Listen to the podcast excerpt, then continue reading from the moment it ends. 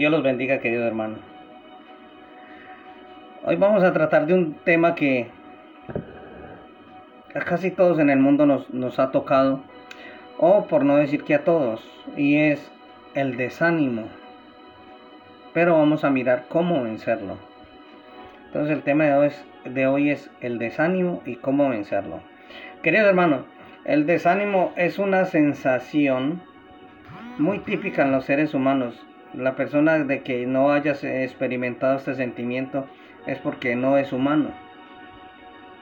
El desánimo se manifiesta de muchas formas, queridos hermanos, pero las más, las más comunes pueden ser eh, un menor nivel de energía de, la, de lo habitual o ponernos a veces muy apáticos o desmotivarnos por hacer las cosas cotidianas.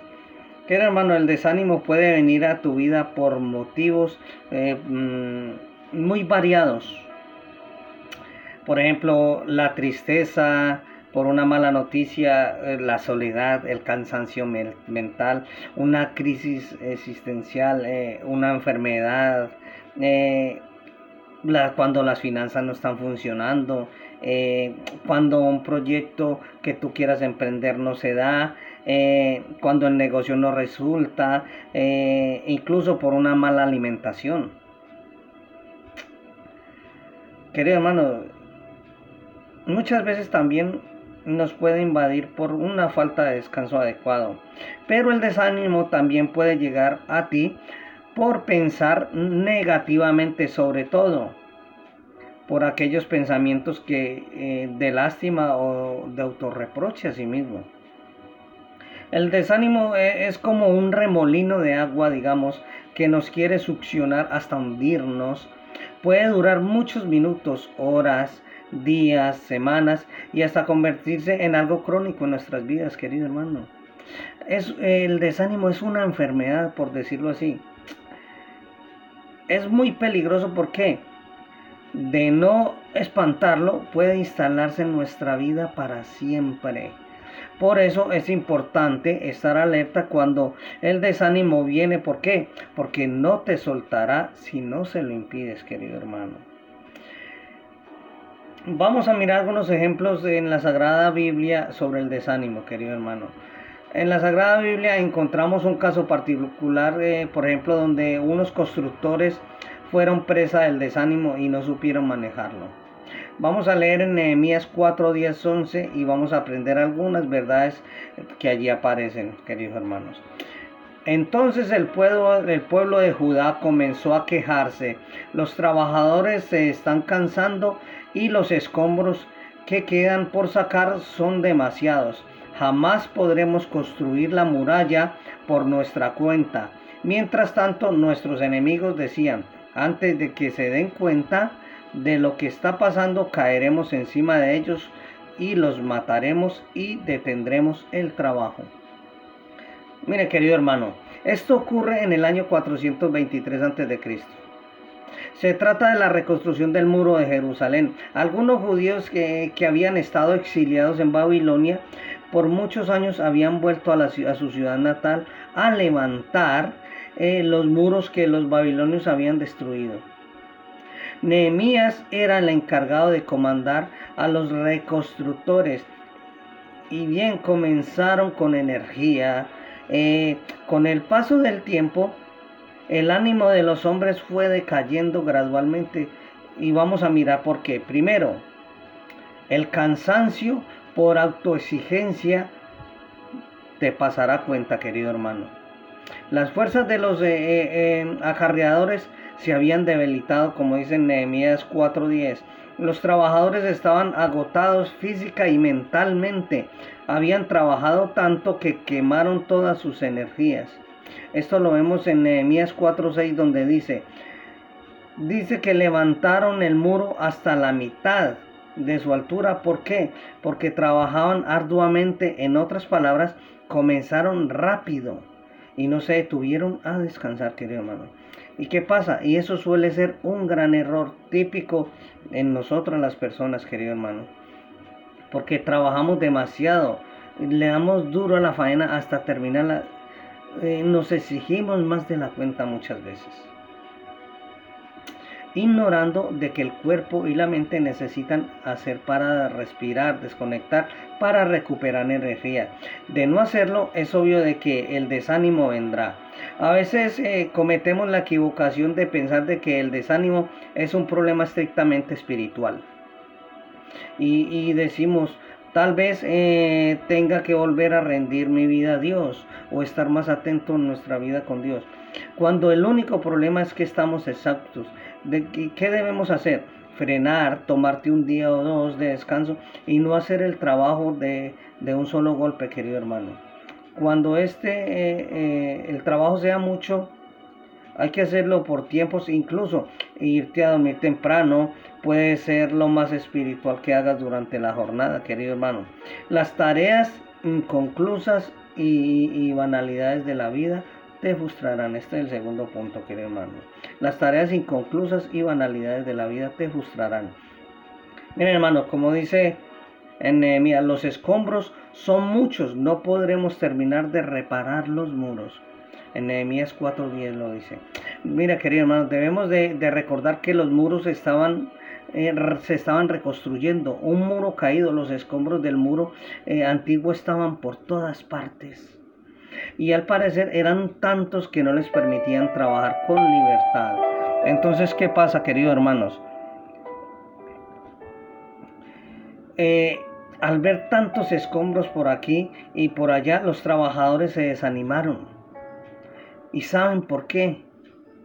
Porque al desorden, la confusión, las tareas acumuladas, los proyectos abandonados provocan estrés y cansancio mental, queridos hermanos.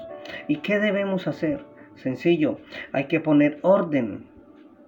Por ejemplo, tu casa, tus cosas. Eh, eh, haz un inventario de tu vida y pon todo en el lugar y de no hacerlo vamos a seguir tropezando con los mismos errores de siempre y la frustración que pasa nos alcanzará. Los escombros también pueden representar aquellas eh, tribalidades de la vida cotidiana, del día a día cosas superficiales o, de menor importancia, pero que llaman tu atención y hacen que pierdas el foco en enfocarte en los caminos donde debes estar, que son los caminos de Dios, querido hermano. Enfócate en lo que realmente te importa, en reconstruir ese muro, querido hermano en reconstruir tu proyecto eh, con emprendimiento.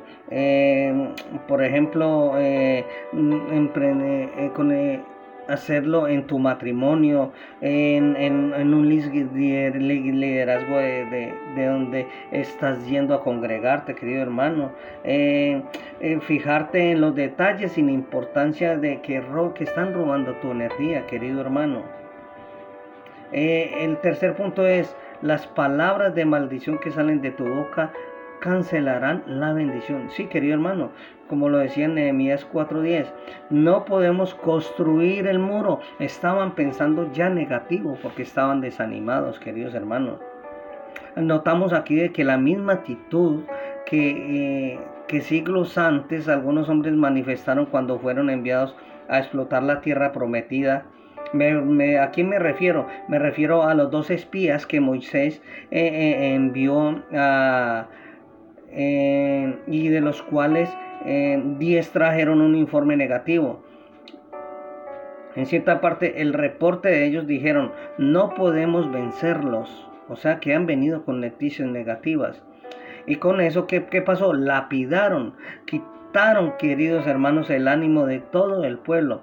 Y en este caso, los reconstructores no se enfrentaban a gigantes, sino a una tarea monumental querido hermano, ese, ese terminar del muro antes de que los enemigos llegaran para atacarlos y al igual que a los diez espías cancelaron la bendición por culpa de sus palabras de desánimo. En esto que aprendemos, querido hermano, pongamos atención a lo que dices. Vigila tus palabras porque ellas tienen poder de la vida y la muerte, poder de abrir o cerrar puertas. Por tanto, cuando venga el desánimo, no abramos nuestra boca a no ser para declarar la bendición sobre ese proyecto, sobre esa tarea, eh, sobre esa petición, sobre esa prueba. Pero si te la pasas maldiciendo tu suerte, quejándote por lo que te ha tocado vivir, entonces ni creas que podrás terminar ese muro, querido hermano. Simplemente niégate a abrir los labios para eh, proferir maldición cuando el desánimo ha llegado a tu vida, querido hermano. Lo más sabio que puedes hacer es declarar bendición. sé que saldré de esta con la ayuda de Dios. Terminaré esta tarea. Creo y declaro que pagaré mi deuda. O bien, eh, quedémonos callados mejor, querido hermano. Cuarto punto, el temor a las situaciones difíciles provocará estancamiento. Sí, querido hermano, nuestros enemigos maquinan, los, los mataremos, estaban diciendo sus enemigos. Estaban maquinando, los mataremos y así haremos que la obra se suspenda. Sí, querido hermano, en Nehemías 4:11 lo dice.